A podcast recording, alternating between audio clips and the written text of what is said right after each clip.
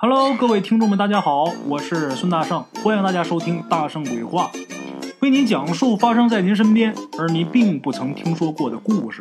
每天晚上，《大圣鬼话》与您不见不散。大家好，我是大圣，今天大圣啊要给大伙儿讲一个关于风水的故事啊。风水之说呀，现在在好多人的眼里啊，可能还像前些年一样，这个观念总是变不过来，感觉这个风水呀。跟跳大神什么一样的啊，都跟迷信画上等号了。但是啊，在这儿大圣要跟大伙说一下，其实风水啊，它是一门学问，一门很精深的学问。这个风水是什么？那要详细的说起来，那太复杂了。咱们简单点来说啊，这风它也是气，这气还分空气、地气、清气、浊气、灵气等等等等。你这水它也分死水、活水一系列啊。其实风水啊，它是一门集看地、观气等等一系列为一体的深奥学问。常听故事的各位老铁，对大圣多多少少都有点了解。我平时特别喜欢这门知识，特别喜欢研究。一个好的风水宝地，确实会对活人的生活啊产生影响，这是肯定的。咱比方说啊，你旁边家旁边啊有一个化粪池，整天臭气熏天。你想想，你在这么一个环境下待着，对你的身心会不会有影响？对你的生活，这很简单的道理。你在一个山清水秀的地方住着，那人的精神状态立马就不一样了。为什么那么多大富豪都喜欢买一座山，在半山腰建一栋别墅，前面有水，后边有靠，山清水秀的，那感觉马上就不一样。人的这个状态也好，各个方面都顺利。哎，这就有其中的奥秘啊。风水不但对活人有影响，对死人一样有影响。你想一想啊，家里边有先人故去，你给他葬一个风水好的地方和一个风水不好的地方，那肯定不一样啊。真有神鬼之说的话，咱说亡灵你住舒服了，他肯定得负责后代啊，保佑后人啊。咱说你要把这个先人尸骨你埋化粪池边上了，那还哪有功夫管后人呐？那生后人的气还来不及呢。嗯，这肯定都是有说的。今天大圣要跟大伙说这一个小故事啊，发生在哪儿呢？发生在湖北荆门。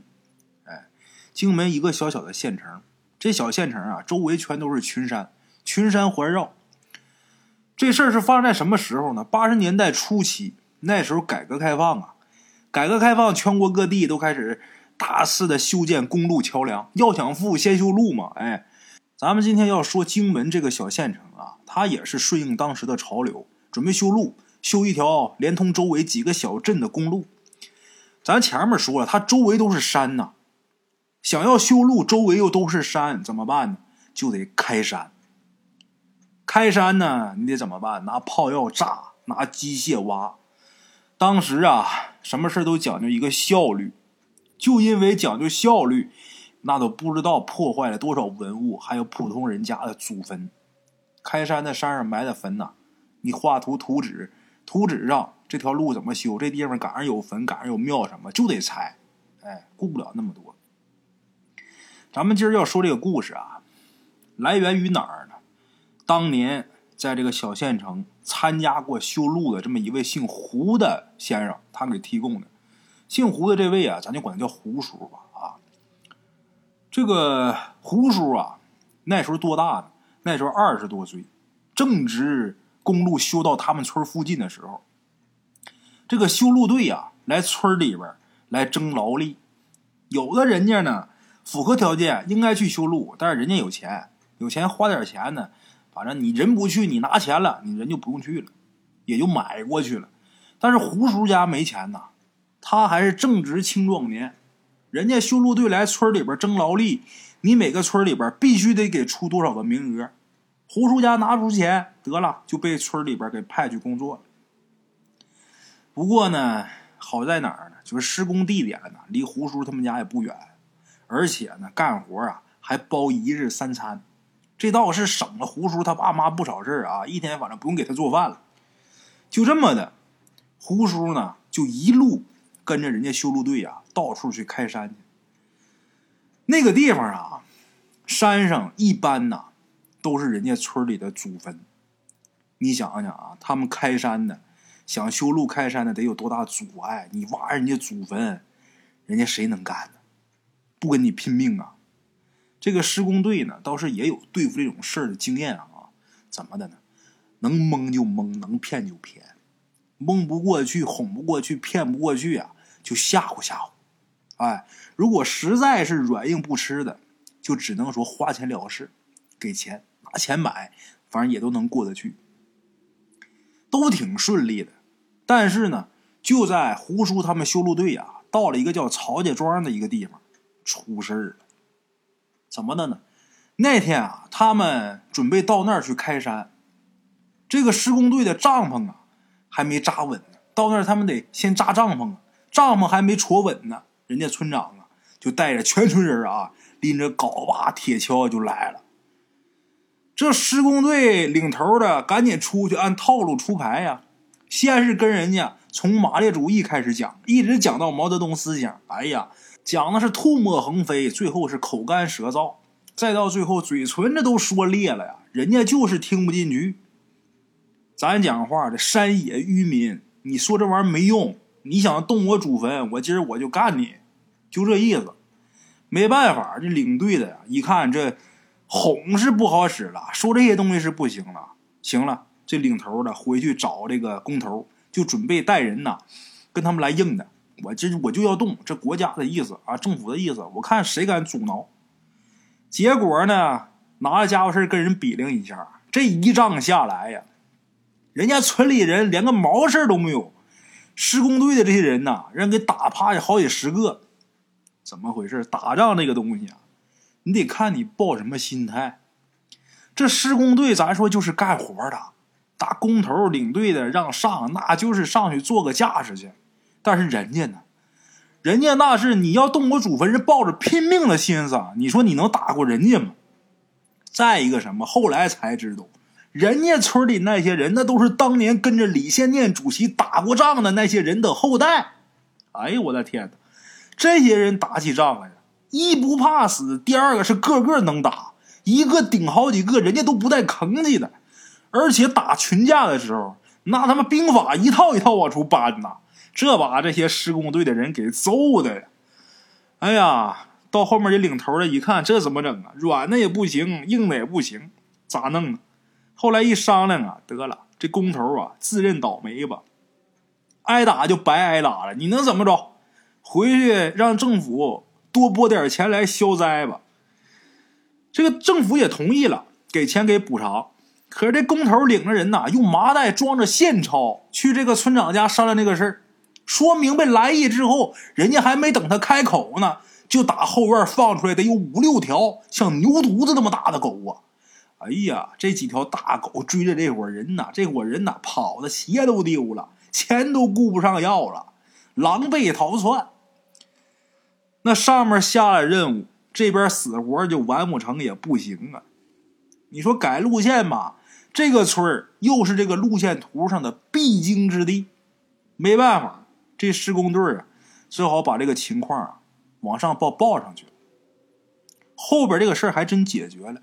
至于上面后来是用了什么方法解决的，像胡叔他们这些虾兵小将，他们肯定就不知道了，哎，不得而知。就知道他们再去那个村的时候，人家村长那就个热情啊，端茶倒水的啊，连声道歉，而且村长还放话了，就是说让他们挖，随便挖，想怎么挖怎么挖，具体用什么办法，政府用什么手段，他们不清楚。哎，这个事儿呢，本身就耽误了不少工期。一听说能开工能动了，他们工程队是连夜就开始准备。一切准备就绪，第二天就开始干活了。这里边还有其他好多细节啊，一些呃无关咱们今天故事的，我就不提了。咱们简短解说啊，咱们单从胡叔他们挖一个坟圈子开始说起。这个坟圈这个坟园啊挺大。这个坟园为什么特殊呢？他们开山啊已经开过不少坟园了。为什么单说这个？这个坟园有一点跟其他坟园不一样，就是这个坟园有那么一棵大紫藤。紫藤，大伙如果不知道的，百度一下，它是一种藤本植物啊。这个紫藤啊，打远处看，这棵紫藤就跟一个参天大树似的，哎，一般像这种野生的紫藤，这种野生的藤蔓植物，它能长到就人胳膊粗细，那就了不得了。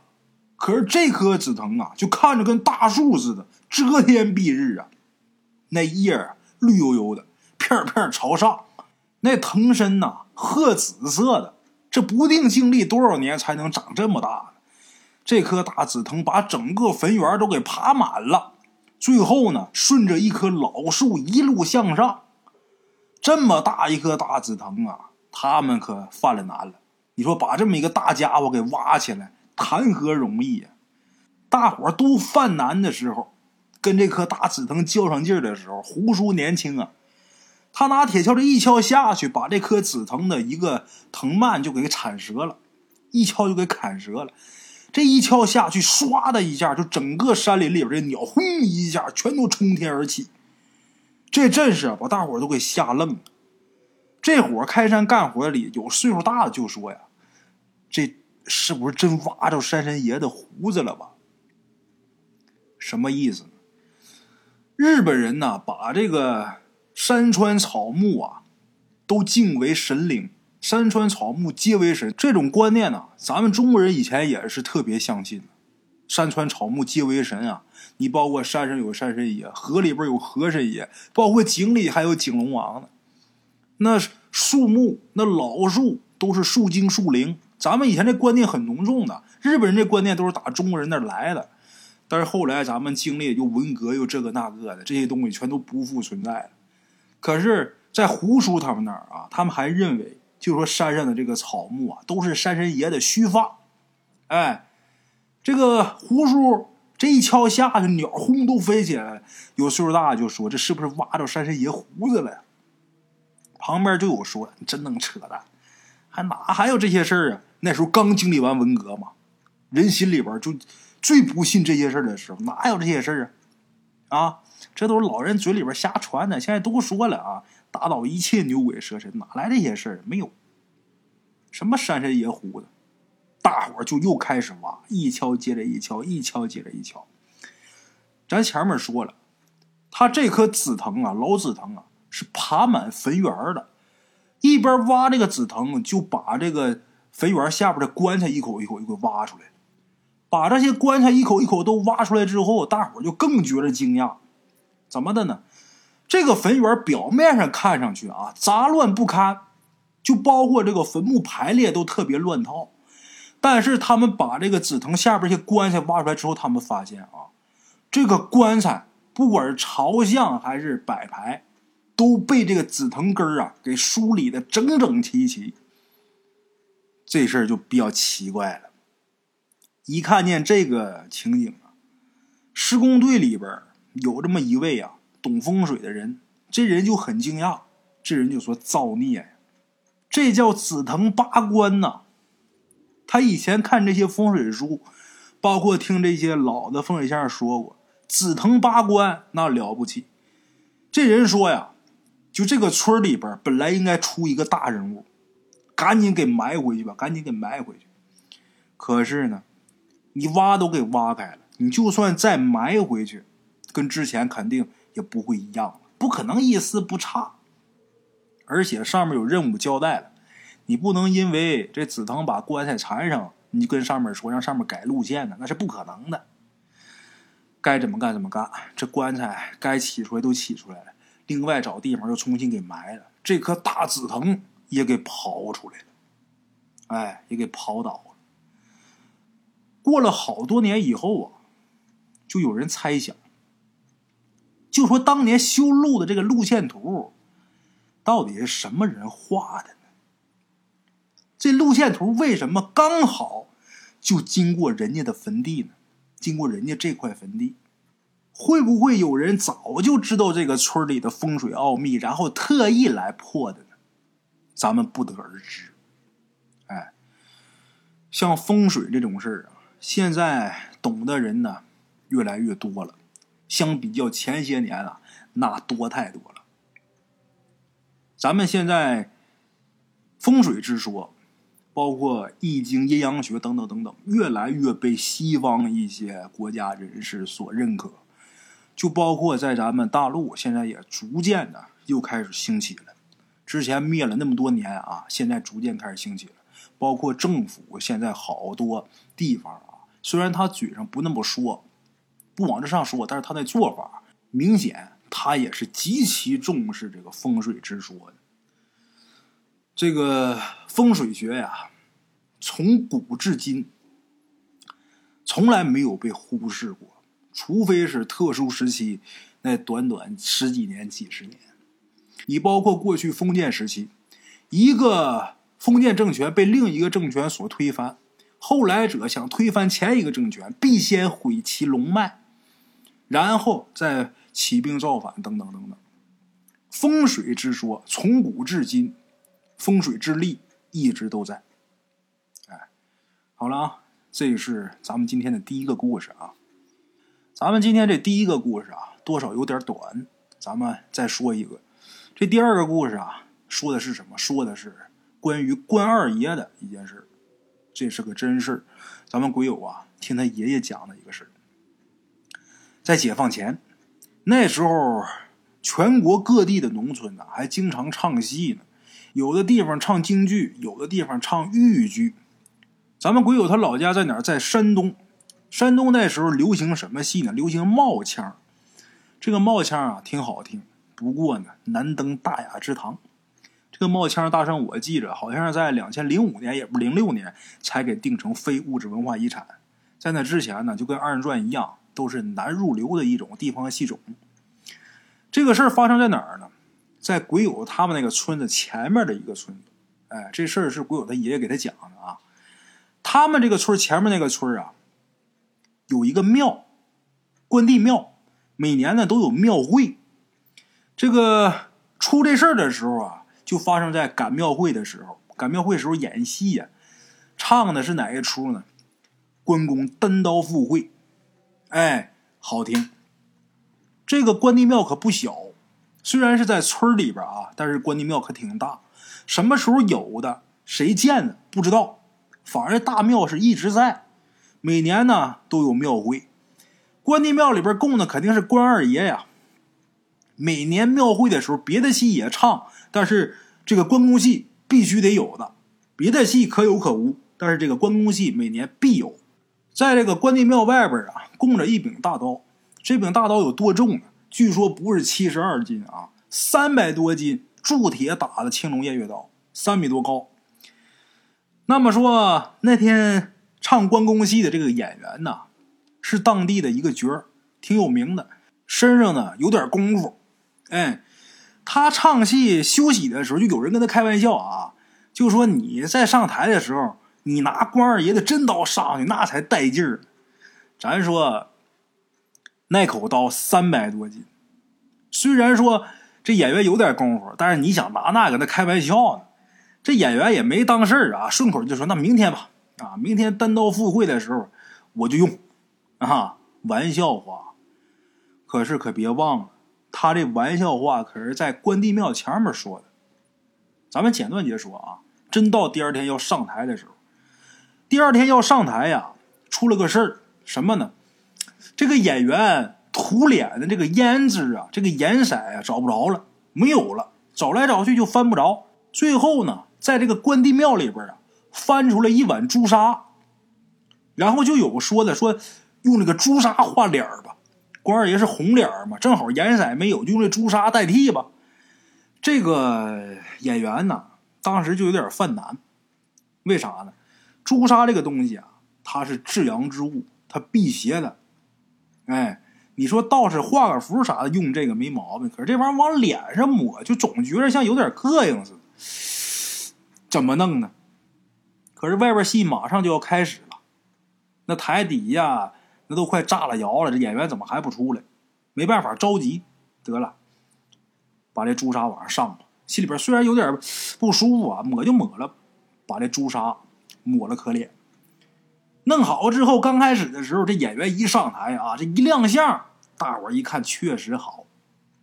咱说那个红颜色画的那个脸儿啊，发暗；朱砂画这脸儿血红血红的。大伙儿一看，好嘛，这红脸关公跟庙里那一样啊！这扮相真好。可是呢，这演员在台上演了没多大一会儿啊，准备要耍这大刀的时候，得打这个另一个演员。那演员演周仓啊，打这个周仓手里边接刀。这周仓把这大刀递过去，关二爷一接过这刀，抡了两下之后，这关二爷呀，突然间在台上改戏了。哎，突然间改戏，咱说唱戏的突然间改戏，那叫钻锅；哎，相声里边叫现挂。一般什么情况才改戏呢？有意外情况发生的时候，你正常没有什么意外情况发生，你就得按部就班的唱。可是当天没什么意外的事儿，没出什么舞台事故，这演员突然间改戏，说了一句话：“怎么把那演戏的假刀给我了？”这演员就愣了，演周仓的就愣了。下面的也不知道怎么回事啊！演戏的这个心想啊：这咋本来就演戏，可不给你这刀吗？这时候就见舞台上演二爷这位啊，一个跟头翻下去，就到了这个关帝庙前面供的那把大刀前面去。那刀三百多斤呢，就看这演二爷的啊，一把就给抄起来了，单手就给抄起来了。哎呀，这些观众一看呐，现场那掌声雷鸣一般呐。可是舞台上这些演员。包括戏班里边这些个班底儿，大伙都傻了。大伙都知道那刀多沉，也知道他们这角有多的能耐。他哪来那么大劲儿啊？这怎么了呀？再看这关二爷那大刀舞的呀，那真是水泼不进。哎，一直耍就没有要停的意思。底下这些观众一开始看挺惊讶，但是时间一长就都发现不对劲儿了。咱说。他要是说试着耍两下，可能还好理解。你经过长期锻炼啊，这三百斤没准你能抡得动。但是说一直这么抡，耍的虎虎生风，那泼水不进的，这得多大能耐呀？就超出正常人的这个范围了。而且看这演员干耍不累呀，有人喊他，他也不答应。这会儿从台上到台下，那心呐就都揪一起去了。哎，最后还是这个戏班的班主拨开人群，自己走到二爷面前，扑通跪下了，就说：“二爷，我们看见您能耐了，求您停下来吧，他受不了啊！”这戏班班主啊，磕头如捣蒜，反复哀求。底下所有人也都明白了，这是关二爷显圣了呀，附体了呀，把大伙吓得都跪下了。这会儿看这个关老爷才收手。然后把这个关刀啊放回原处，哐往那儿一戳，嘴里边喊了一句痛快，然后啊，演关二爷的演员呐，咣当就倒地上了。倒地上之后浑身抽搐。后来据说呀，那位回去之后啊，在家躺了两年才起来床。哎，当时被关二爷附体，由于这个体力透支过大，这人差点就给累废了。再到后面呢，解放了。解放之后，大跃进，大跃进，全民大炼钢，把关二爷那口大刀啊给回炉了。嘿，再后面呢，文革了，关帝庙也给拆了，二爷像也给砸了。虽然关帝庙还有关二爷那口大刀现在都看不见了，可是这故事啊却一直传下来了。哎，好了啊，诸位，咱们今天就到这儿啊。明天同一时间，大圣在这儿等您。明天见。边的茶楼，人影错落。用声音细说神鬼妖狐，用音频启迪人生。欢迎收听《大圣鬼话》。Hello，大家好，我是主播孙宇。吃完了饭，然后就回到自己的课室上喜马拉雅、百度搜索“大圣鬼话”，跟孙宇、孙大圣一起探索另一个世界。那天山女子独守空城，感谢鬼友们，感谢鬼友们，感谢鬼友们一路陪伴。大圣鬼话，见字如面。欲知后事如何，且听我下回分说。